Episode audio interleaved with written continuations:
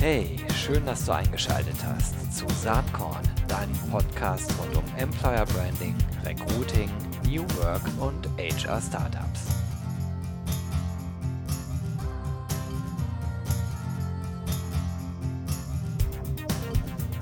Hallo und herzlich willkommen zum Saatkorn Podcast. Heute im Zeichen von äh, New Work oder, oder besser ausgedrückt Modern Work, äh, Modern Work Enabling, denn ich spreche mit Anna und Nils Schnell. Das sind die beiden Masterminds hinter Movo Mind. Was das ist, das werden wir gleich ähm, äh, erfahren. Aber erstmal herzlich willkommen, dass ihr beiden da seid. Ich freue mich total. Vielen Dank, Gero. Wir freuen uns auch da zu sein. Dankeschön. Super. Vielleicht könnt ihr am Anfang mal ein bisschen erzählen, was ihr eigentlich macht bei Movo Mind und wie die Idee zu Movo Mind überhaupt entstanden ist. Gerne. Also Movo Mind steht für Modern Work Mind.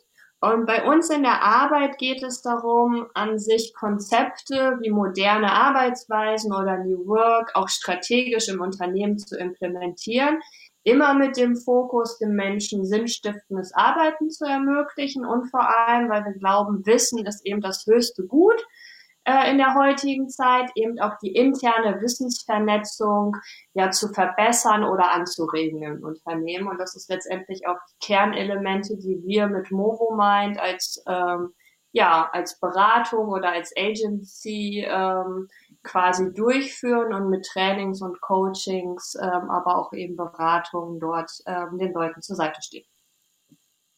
Alles klar, cool. Äh, hört sich wirklich spannend an. Und ich bin auf euch äh, aufmerksam geworden, weil ihr diese äh, Modern Work Tour gemacht habt. Ne, das fand ich so spannend, weil all das, was ich rund um das Thema immer so mitbekomme, das ist ja sehr Deutschland geprägt. Ne? Also ich bezweifle auch, dass außerhalb des deutschsprachigen Raums New Work in dem Sinne wirklich ein Begriff ist. Also ich kann mich jetzt auch irren, weil der Urheber dieses Begriffes ist ja Friedhof Bergmann, der ja genau. kein Deutscher ist. Äh, aber ich glaube trotzdem, dass im deutschsprachigen Raum speziell darüber diskutiert wird. Und ihr habt gesagt, wir gucken uns einfach mal an, wie das in anderen Ländern ist. Ne?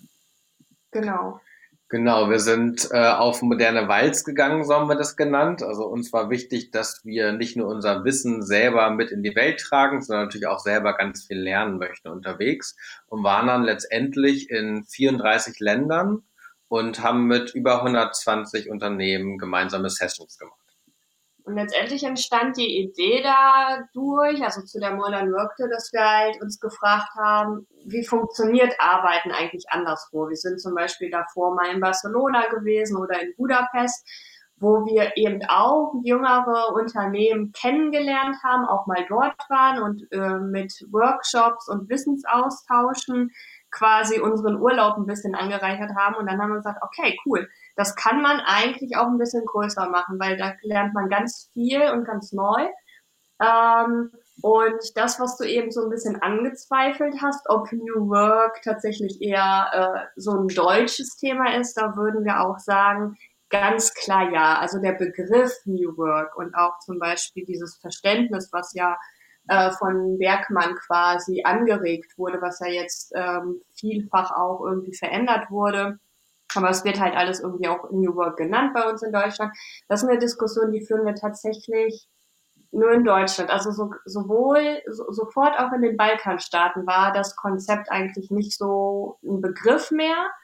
Aber es gibt immer Elemente von neuer Arbeit, die wir halt ähm, weltweit gefunden haben. Also das Konzept an sich, das gibt's nicht weltweit, aber die Elemente und die Wahrnehmung, dass Arbeit sich verändern muss, die ist überall und in jedem Land, wo wir waren, zu finden. Ja, das finde ich total spannend. Also äh, zusammengefasst, New Work, wenn man das so nennt, oder von mir aus Modern Work, ist vielleicht sogar der, der bessere Begriff, ähm, ähm, oder Better Work, äh, egal, ne, wie man es jetzt als Klammer fasst. Mhm ist halt offensichtlich getrieben, ich vermute mal durch die Digitalisierung, äh, vor allen Dingen ähm, überall Thema. Und wenn man auf eurer Webseite ist, die ich natürlich in den Show Notes verlinke, da kann man äh, eure Reisen so ein bisschen nachverfolgen. Ne? Also da, da sieht man, was ihr von 2018 bis 2019 gemacht habt. Ähm, ihr wart in Australien, äh, ihr wart in Europa, ihr wart äh, in Griechenland, ihr wart äh, in äh, Abu Dhabi, äh, also total irre. Äh, erzählt doch mal, wie das vonstatten gegangen ist und wie ihr dort dann überhaupt mit den Menschen ins Gespräch gekommen seid. Ist ja nicht so, dass jeder darauf wartet und über New Work sprechen will. Also wie war das? Wie habt ihr das gemacht? Ja, genau, du hast es schon ganz richtig gesagt. Also häufig waren Leute natürlich erstmal verwundert, als sie von uns gehört haben, weil das natürlich nicht alle Tage lang passiert, dass du so eine komische Anfrage plötzlich in deinem Postfach hast. Ähm, wir hatten natürlich einen riesen Vorteil, dadurch, dass wir ja digital gut vernetzt sind und auch inzwischen ja tolle digitale Tools haben, dass wir dadurch richtig gut in die Akquise und ins Netzwerken gehen konnten. Das bedeutet, wir haben eigentlich immer im ersten Schritt kennen wir schon Leute, aus dem Land oder in unserem Netzwerk Menschen, die vielleicht auch aus diesen Ländern kommen, um dann eben genau dort anzusetzen, anzuschreiben. Und natürlich aber auch mit ganz viel Kaltakquise, weil wir in vielen Ländern wie beispielsweise Uganda äh, oder vielleicht auch Kirgistan ähm, einfach bisher niemanden kannten und trotzdem sehr gerne hin wollten, weil wir gesagt haben, wir wollen so einen guten Mix haben aus Hotspots, also aus Orten, wo schon quasi bekannt ist, dass dort modern gearbeitet wird, wie zum Beispiel Tel Aviv oder Shanghai, ähm, und aber auch eben den Orten, wo man noch gar nicht so viel weiß und wo wir auch gar nicht so viel herausfinden konnten, wo wir gesagt haben, dort wollen wir auch hin, um einfach mal zu schauen, was gibt es dort eigentlich. Und dieser Mix war letztendlich das, was es auch für uns so spannend gemacht hat. Und ich glaube auch zum Beispiel auch, dass das für Deutschland ganz interessant ist, weil wir uns so ein bisschen entfernen von diesem ganzen shiny und fancy Silicon Valley äh, Beispiel wo ja häufig eben auch der Vorwurf entsteht, ja, aber das ist gar nicht für uns anschlussfähig. Das, das, wie sollen wir das hier hinkriegen, ne, in Deutschland? Und ne, in der Mongolei oder halt in Ruanda haben wir Unternehmen auch getroffen, die vielleicht ähnliche oder ähm, ähnlich schwierige, vielleicht auch Ausgangssituationen haben ähm, und dadurch sind und trotzdem modern arbeiten. Ähm, und dadurch sind die Beispiele sehr wahrscheinlich oder aus unserer Perspektive anschlussfähiger, weil es halt nicht irgendwie dieses fancy, diese fancy Umgebung hat. Naja, also äh, das stelle ich mir nämlich auch so vor. Diese, diese ganze Silicon Valley-Thematik, die ist äh, einerseits sehr faszinierend und andererseits aber auch gefährlich, ne? weil natürlich die Rahmenbedingungen überall äh, regional anders sind, die Ausgangsvoraussetzungen anders sind und spannender ist eigentlich, wie man modernes Arbeiten in verschiedensten Kontexten bei verschiedensten Herausforderungen umsetzen kann. Und äh, das ist ja genau das, was ihr gemacht habt. Und daraus jetzt wieder Rückschlüsse zu ziehen, da kommen wir aber nachher noch drauf zu sprechen. Was heißt das eigentlich, wenn man jetzt heute in Deutschland dann Unternehmen berät? Da habt ihr natürlich einen Erfahrungsschatz, der sehr fundiert einerseits ist, aber auch andererseits extrem heterogen ist. Ne? Also dadurch, dass ihr einfach so viele unterschiedliche Eindrücke bekommen habt. Und ihr habt ja nicht nur mit den Leuten vor Ort Interviews geführt, so wie ich das verstanden habe, sondern ihr habt auch mhm. dort gearbeitet mit denen. Ne? Genau. Also wir haben so einen bunten Mix gemacht. Also wir haben das, äh, alle Treffen haben wir immer Sessions genannt und diese konnten entweder sein, dass wir ein Interview geführt haben oder dass wir tatsächlich auch vor Ort beraten, gecoacht oder trainiert haben. Und mit diesem Mix äh, den haben wir immer angeboten und dann eben auch geschaut, was wollen und brauchen die Unternehmen vor Ort. Und dadurch sind eben wirklich total spannende Sessions entstanden und äh, dadurch, dass Anna und ich ja auch eh beide vor Ort waren, äh, konnten wir ja diese auch immer mit zwei Personen geben. Das heißt, äh, die, ja, bis auf so ein ganz Paar haben wir alle immer zu zweit gegeben und haben ja auch zum Beispiel unser Tandem Power Coaching, was wir in Deutschland ja auch vorher schon gemacht haben, eben unterwegs dann ganz konsequent durchgeführt. Also eben zwei Coaches äh, und dann eben eine Person, die gecoacht wurde. Und das war natürlich auch nochmal eine ganz tolle Erfahrung, die uns auch nochmal gestärkt hat, weil wir sonst einfach gar nicht so viel Zeit dafür immer hatten. Und äh, ja, auf Reisen, das kennt ja vielleicht der ein oder andere, tickt die Zeit da einfach ein bisschen anders und man kann sie gefühlt auch nochmal anders bestimmen als ganz normal in seinem Alltag, wo man in den ganz normalen Prozessen und Strukturen drinsteckt. Und du kamst letztendlich auch zu der Idee der modernen Walz, ne? Also nicht nur irgendwie loszuziehen auf Bildungsreise oder Forschungsreise, ähm, sondern eben zu gucken, okay, was haben wir hier vor Ort? Wie können wir damit arbeiten? Ne? Und dann gab es halt so Situationen, dass wir in Albanien mussten wir unsere Gruppen, also wir haben die, wir haben einen Workshop gegeben und äh, in Kleingruppen die Teilnehmer aufgeteilt. Und dann mussten wir im ganzen Unternehmen die Gruppen wieder suchen und finden, weil sie sich halt an diese Zeitregelung, so kommt bitte nach eine halbe Stunde Gruppenarbeit wieder zurück, gar nicht gehalten haben. Und das waren, wir sind immer wieder natürlich auch in den Arbeitsweisen auch ähm, ja, herausgefordert worden ähm, und haben aber dadurch eben auch weitere Einblicke und ähm, interessante Lernerkenntnisse gewonnen. Ja, wen das genauer interessiert, der kann auf eurer Webseite sich Session-Beispiele anschauen, äh, eurer Walz äh, und auch äh, Video-Recaps. Ähm, das ist sehr interessant anzusehen, kann ich jedem nur empfehlen, äh, da wirklich mal reinzuschauen. Auch das findet ihr in den äh, Show Notes. Ja. So, also, äh, kurz gesagt, diese ganze ähm, Modern Work Tour, das war der Grund, warum ich dachte, ey, mit den beiden musst du auf jeden Fall äh, im Podcast sprechen. Klar, ja. ihr, ihr, habt äh, unheimlich viel Presse natürlich schon äh, bekommen. Wir haben dann aber auch gedacht, hm, da steckt eigentlich noch, noch mehr drin. Und ähm, man könnte eigentlich vielleicht sogar eine kleine Serie daraus machen, aus dem, was ihr erlebt habt. Und das haben wir auch vor. Genau. Dazu kommen wir nachher nochmal zu sprechen. Vielleicht könnt ihr nochmal sagen, äh, mal sozusagen, jetzt seid ihr ja seit äh, einiger Zeit auch schon wieder hier im Lande. Äh, wir haben Corona, nochmal eine ganz neue Herausforderung mhm. mit ganz vielen Anknüpfungspunkten, natürlich auch zum Thema Modern Work, logischerweise. Wie erlebt ihr diese Phase gerade? Also auf jeden Fall als eine Phase, die ganz viel aufrüttelt und durcheinanderwirbelt und ähm, neben den ganzen wirklich natürlich auch sehr unschönen und schrecklichen Sachen in Bezug auf Gesundheit ähm, und auch auf sozialen Verzicht äh, haben wir den Eindruck, dass auch gerade ganz viel ganz Tolles am Entstehen ist, weil bestimmte Grundregeln, die einfach gesetzt wurden vor vielen Jahren in Unternehmen, aber vielleicht gar nicht mehr zeitgemäß waren, plötzlich eben durchbrochen werden können. Das heißt, Arbeit kann gerade flexibler werden. Ähm, Remote-Arbeit, also digitales Arbeiten, bekommt einen ganz neuen Boom. Digitale Tools werden plötzlich ganz anders genutzt und wir erleben auch viel in Coachings und Workshops, dass zum Beispiel Teams doch an vielen Stellen vielleicht nochmal mehr Verantwortung übertragen bekommen, weil die Führungskräfte merken, okay, die Teams, die können das äh, und das Wissen steckt ja auch häufig schon dort äh, und für Führungskräfte eben natürlich gleichermaßen auch ein Schiff, weil wir immer wieder jetzt feststellen, dass Führungskräfte endlich auch dann mehr Zeit für andere Themen haben. Deswegen ist das auf jeden Fall eine unglaubliche Zeit, wenn man so will, weil einfach alles in Aufruhr ist und wir die Chance haben, unsere Arbeit, und das passt ja dann auch zu New Work und Modern Work wieder sehr gut, dass wir unsere Arbeit tatsächlich nochmal neu gestalten können und gucken, was eigentlich wirklich, wirklich sinnvoll ist. Und das ist ja das, was wir genau auch in unserer Arbeit unterstützen. Und genau dafür ist es eine super spannende Zeit derzeit.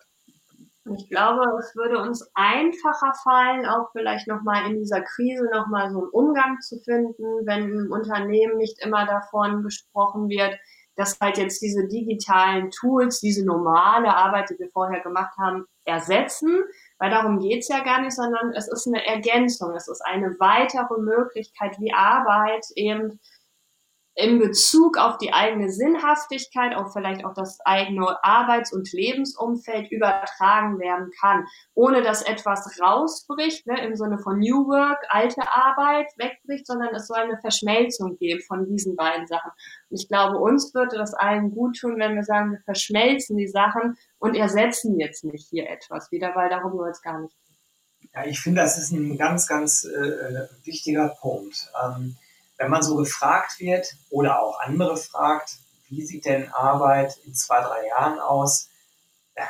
Ich glaube, dann sind all die auf dem falschen Pfad, die sagen, das findet nur noch digital statt und Menschen müssen sich nicht mehr treffen. Wir erleben das ja auch gerade. Also erstaunlicherweise hat der Switch von der, ich sag mal, alten Arbeitswelt in die neue äh, durch die Zwänge, die durch Corona entstanden sind, ja viel besser geklappt, als man das so erwartet hätte. Ne? Also die Umstellung, äh, ich rede jetzt natürlich von Brainworkern, ich rede jetzt nicht von Industriebetrieben äh, mit großen Produktionshallen äh, etc., sondern eher von Büroarbeit. Das hat sehr, sehr gut geklappt, viel besser als erwartet und all die, die gesagt haben, das geht nicht, Homeoffice funktioniert nicht, Remote funktioniert nicht, die, die wurden jetzt eines Besseren belehrt. Allerdings daraus den Rückschluss zu ziehen, wir brauchen das Alte nicht mehr, das kann ich jetzt aus eigener Erfahrung nur sagen, aber das bestätigt nahezu jede und jeder, mit dem man so spricht.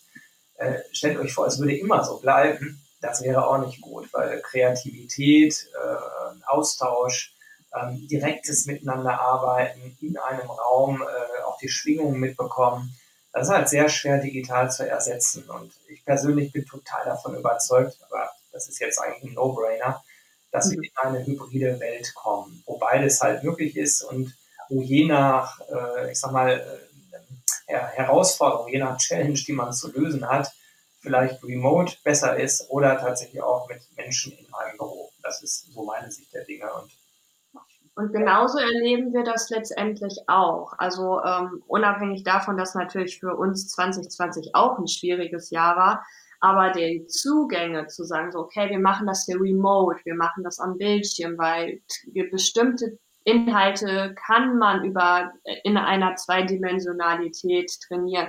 Man kann es auch coachen. Es braucht natürlich eine gewisse Fachexpertise auf Seiten der Trainer und Coaches, aber das funktioniert schon auch mit bestimmten Elementen äh, und mit bestimmten Inhalten.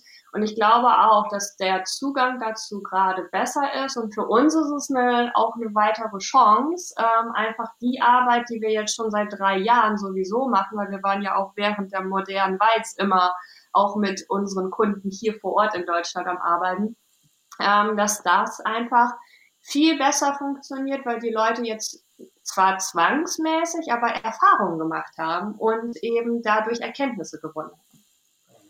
Wenn man das so versteht, dann ist die Krise, und äh, Nils hat es ja eben gesagt, wir klammern jetzt die ganzen desaströsen äh, Erscheinungen der Krise, also Menschen sterben, Menschen werden krank, die klammern wir mal kurz aus, dann ist die Krise für die Arbeitswelt so gesehen eine riesengroße Chance, ne?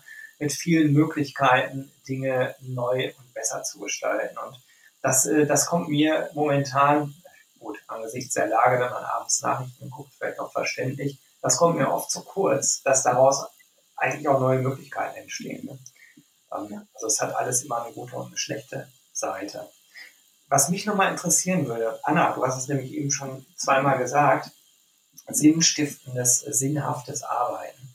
Und diese ganze Purpose-Diskussion, die habt ihr vermutlich auch mitverfolgt oder verfolgt ihr mit. Da gibt es ja unterschiedliche Meinungen zu. Ich mhm. sage mal ganz klar, meine Meinung ist, äh, dass es super wichtig ist, diese Sinnebene abzubilden. Das ist auch klar bei meinem Background mit Employer Branding und so weiter. Wollen wir jetzt vielleicht gar nicht vertiefen, aber mich interessiert eure Sicht darauf. Warum glaubt ihr, dass Sinnstiftung für die Menschen so wichtig ist im Arbeitskontext? Ja, was wir ja immer wieder erleben, ist, dass Menschen Arbeit tun, einfach da, weil sie getan werden muss und egal, ob es jetzt sinnvoll ist oder nicht. Und danach freut man sich dann aufs Wochenende. Und ähm, wir glauben einfach ganz fest daran, dass Arbeit viel mehr kann, weil wir im besten Fall ja Dinge tun, die uns nicht nur im weitesten Sinne Spaß bringen, sondern uns auch grundsätzlich stärken und weiterentwickeln. Und das ist auch das Potenzial, was wir darin sehen, wenn man noch mehr diesen Sinnaspekt mit in die Arbeit reinholen kann und darf. Ähm, weil genau dann entsteht eben das, was so wunderbar sein kann, dass man motiviert ist, an den Dingen zu arbeiten, weil man weiß, warum man an ihnen arbeitet, dass man neue Initiativen ins Unternehmen reinbringt, weil man eine Idee hat, die man verfolgen möchte. Und plötzlich entstehen ganz viele neue Sachen, ähm, die einfach ein ganz anderes Potenzial haben, als wenn man einfach nur Dinge abarbeitet. Und was ja der Friedhof Bergmann auch immer wieder sagt, es geht ja jetzt nicht darum, dass alles immer nur Spaß bringt, aber es geht darum, dass man guckt, gibt es diesen größeren Sinn und machen dann auch vielleicht diese bestimmten Tätigkeiten, die wir beim Movomind in unserer Arbeit auch immer mal haben, äh, bestimmte Administrationsaufgaben zum Beispiel, die bringen dann wahrscheinlich nicht direkt so Spaß, aber man weiß eben genau, wofür man sie tut. Und dann macht es eben wirklich Sinn. Und das stärkt und das bringt einem natürlich auch am Ende des Tages eine andere Energie. Das ist aber auch letztendlich etwas, was man auch als Zukunftskompetenz bezeichnen könnte. Eben dieses, ich weiß oder ich schaffe es regelmäßig, mich zu hinterfragen und auszujustieren, warum arbeite ich eigentlich und ähm, was ist vielleicht auch der Sinn, den ich darin sehe. Ähm, weil das machen wir ja selten. Also in der Schule sowieso nicht, ähm, in, der, in der Universität auch sehr viel weniger ähm, nach dem Bologna-Prozess. Dass wir uns immer wieder hinterfragen, warum machen wir das hier gerade? Warum ähm, ist das so? Und vielleicht hinterfragt man vielleicht auch ganze Wertschöpfungsketten oder versucht sich mal irgendwie die auch aufzuzeigen. Also ich habe jetzt gerade letztens mit einem Ingenieur gesprochen, der meinte, er hat einfach mal, weil die Maschine nicht funktioniert hat, ähm, einfach mal geguckt, was hängt da eigentlich dran von Anfang bis zum Ende und hat mal alle Leute zusammengeholt im Unternehmen, die an dieser, äh, an dieser Kette arbeiten und hat die befragt. Ähm, weil der Arbeitgeber ihm die Möglichkeit dazu gegeben hat. Ne? Also die Zeit ähm, und auch eben die Ressourcen, da mal dran zu gehen.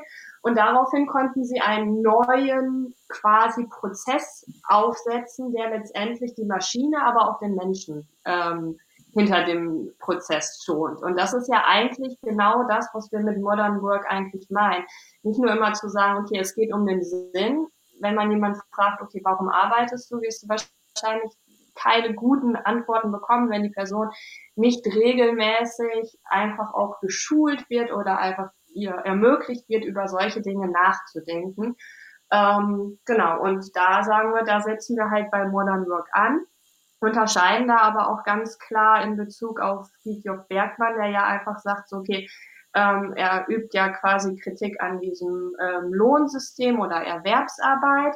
Ähm, ich denke schon, dass wir moderne Arbeitsformen auch mit unseren wirtschaftlichen Interessen oder unseren wirtschaftlichen Umwelten, in denen wir uns gerade befinden, kombinieren müssen. Ähm, und da ist wahrscheinlich das, was man dann eben nochmal braucht, dass wir sagen, okay, was bedeutet es eigentlich, dass wir uns von diesem Philosophischen nicht entfernen, aber das Philosophische auch anwendbar machen. Und das ist quasi die Aufgabe bei Modern Work. Mhm.